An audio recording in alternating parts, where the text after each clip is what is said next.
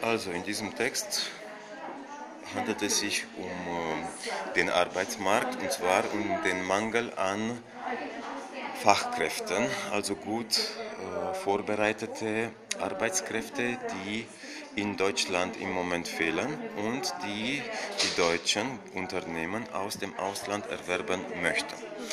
Und zwar, es äh, gibt einen äh, schwierigen Ablauf dieser, Erwerbs, dieser äh, erwerbten Stellen aus dem Ausland.